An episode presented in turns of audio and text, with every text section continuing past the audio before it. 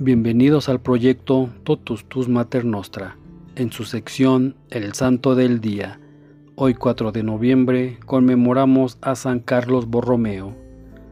San Carlos Borromeo, un santo que tomó muy en serio la palabra de Jesús que dice, quien ahorra su vida la pierde, pero el que la gasta por mí la ganará. Etimológicamente, Carlos quiere decir aquel que es dotado de noble inteligencia. Es de origen germánico. Nacido en Arona, ducado de Milán, el 2 de octubre de 1538 y fallecido en Milán el 3 de noviembre de 1584. La gigantesca estatua que sus conciudadanos le dedicaron en Arona, sobre el lago Mayor en el norte de Italia, expresa muy bien la gran estatura humana y espiritual de este santo activo, bienhechor y comprometido en todos los campos del apostolado cristiano. Sobrino del Papa Pío IV, San Carlos había estudiado Derecho Civil y Eclesiástico y ya era diácono. Más tarde lo nombraría secretario de Estado del Vaticano. Borromeo hacía compatible la vida eclesiástica con la casa, las fiestas, sin llevar una vida licenciosa. Él mismo reconocería después su mundanidad pero antes de ordenarse sacerdote, comenzó un proceso de conversión al que contribuirán unos ejercicios espirituales.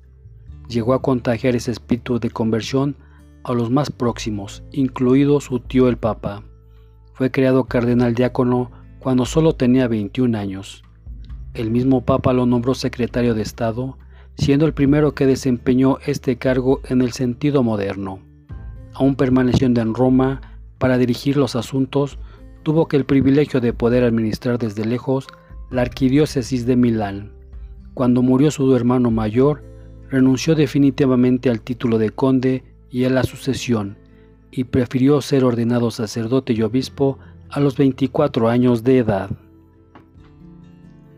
Dos años después, muerto el Papa Pío IV, Carlos Borromeo dejó definitivamente Roma y fue recibido triunfalmente en la sede episcopal de Milán, en donde permaneció hasta su muerte, cuando tenía solo 46 años, en una diócesis que reunía a los pueblos de Lombardía, Venecia, Suiza, Piamonte y Liguria.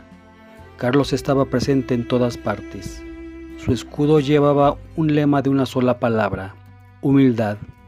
No era una simple curiosidad heráldica, sino una elección precisa. Él, noble y riquísimo, se privaba de todo y vivía en contacto con el pueblo para escuchar sus necesidades y confidencias.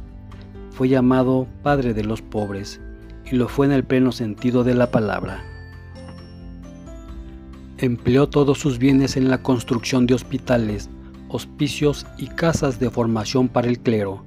Se comprometió en llevar adelante las reformas sugeridas por el Concilio de Trento, del que fue uno de los principales actores animado por un sincero espíritu de reforma, impuso una rígida disciplina al clero y a los religiosos, sin preocuparse por las hostilidades que se iban formando en los que no querían renunciar a ciertos privilegios que brindaba la vida eclesiástica y religiosa, fue blanco de un atentado mientras rezaba en la capilla, pero salió ileso, perdonando generosamente a su atacante. Durante la larga y terrible epidemia que estalló en 1576, Viajó a todos los rincones de su diócesis, empleó todas las energías y su caridad no conoció límites, pero su robusta naturaleza tuvo que ceder ante el peso de tanta fatiga. Murió prematuramente por agotamiento diciendo, Ya voy, Señor, ya voy, el 3 de noviembre de 1584. Fue canonizado en 1610 por el Papa Pablo V. San Carlos Borromeo es patrón de los catequistas, de los seminaristas y de las personas que trabajan en el sector de la bolsa y la banca. Este día también celebramos a San Agrícola de Bolonia, San Amancio de Rhodes, San Emerico de Hungría, San Hermás de Licia, San Modesta de Treveris, San Nicandro de Mira, San Perpetuo de Maastricht, San Pierio de Alejandría, San Vidal de Bolonia, Beata Elena Enselmini, Beata Francisca de Amboise.